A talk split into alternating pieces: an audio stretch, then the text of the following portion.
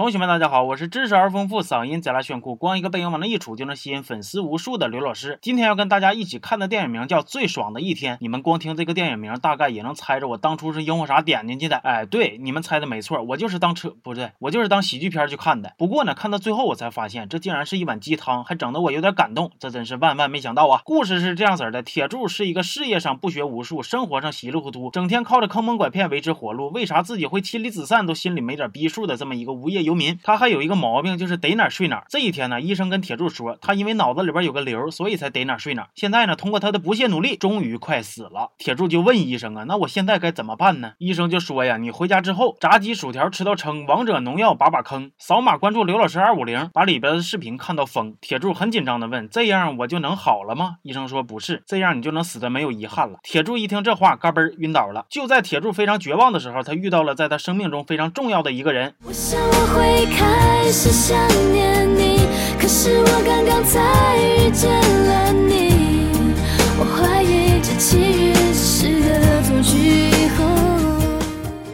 富贵是一个怀揣着音乐梦想，希望有生之年成为一位网红的绝症患者。不过呢，咱们都知道，上帝既然给你关了一扇门，那就必须得把窗户也焊死了，不能让你跑了，不然他之前费劲巴拉的关门图啥呢？所以呢，富贵此刻不仅生命值就剩下残血了，音乐梦想也必须都搁浅了，就连成为一个当红主播的愿望也没有实现，这一辈子让你过的太失败了。于是铁柱就提议呀，把信用卡刷爆了，买点锅碗瓢盆、油盐酱醋啥的，然后抵押换钱，再用这笔钱出去彻彻底底的爽一把。起初富贵是犹豫的，不过当他听说把他俩作死的过程放到网上能涨不少粉的时候，也就不管那个了，发车开干。这俩人一路上又是坐头等舱喝洋酒，又是在沙滩上泡洋妞，粉丝呜呜涨啊，视频呼呼播呀，全世界都知道他俩骗钱出去浪了，手里边还有枪。可是警察为什么就是说啥也追不上这两个背着氧气罐子满世界跑、眉毛以下全入土的病人呢？咱先不合计这事儿了啊！这一天呢，富贵独自一人下车，想解决一下局部问题。不过就在他刚刚蹲下的时候，意外发生了，一头母狮子迎面走来，然后。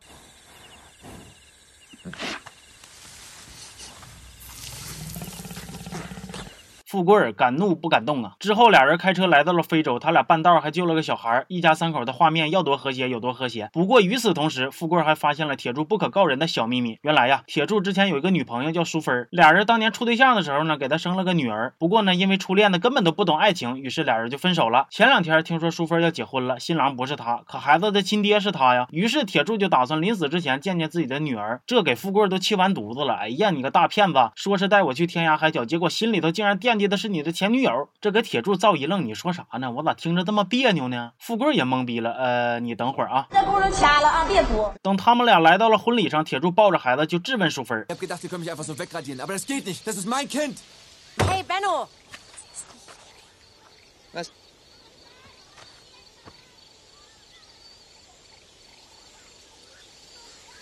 淑芬听铁柱搁那叭叭说，装的跟个亲爹似的，就不乐意了啊！股票涨了，你知道买了；车撞树上，你知道拐了；大鼻涕都淌嘴里边，你知道甩了；孩子没了，你他妈来奶了！我告诉你，晚了。于是铁柱被新郎揍了一顿之后呢，出来的时候发现车还丢了。完美。行了，看来上帝不仅把窗户焊死了，下水道也给堵上了。他俩一合计，既然这样了，那就找一个风景优美、气候宜人的地方去死一死吧。结果就在他俩准备自杀的时候呢，医院联系富贵，说他有救了，重获新生的富贵呢，非常的兴奋，又不打算去死了。不过。铁柱觉得这应该就是一个圈套，要逮他俩回去，于是俩人就闹掰了，一拍两散了。回到医院的富贵被告知啊，其实有救的是铁柱，不过联系不上他。原来呀，铁柱之前其实是被误诊了，他根本就没得绝症，他就是嗜睡症。不过呢，富贵因为之前嘚嘚嗖嗖的，所以感染了疾病，现在是真要死了。铁柱和淑芬呢，冰释前嫌，虽然做不成夫妻了，但是还是能维持一下朋友圈的点赞之交的，也挺好。富贵临死之前呢，跟铁柱见了最后一面。看了一场日出，死在了铁柱的怀里。故事的最后啊，铁柱虽然依旧要为自己犯下的错误承担责任，但是呢，他也收获了最美的一天和最好的朋友。全片结束。这个电影虽然说情节上呢非常的套路，但是配乐不错，场景也挺美的。还有电影的结尾呢，要表达那种感情啥的也都挺真挚的。看完之后呢，我才知道这个电影还有一个名叫《最美的一天》，推荐大家呢去自己看一下这个电影，还是挺不错的。其实啊，看完这个电影呢，我倒是有一个问题，就是如果说生命只剩下最后一天了，你要怎么度过呢？我想可能我我会更新最后一。次视频给你们看吧，行吧，这期就到这儿了，咱们下期见。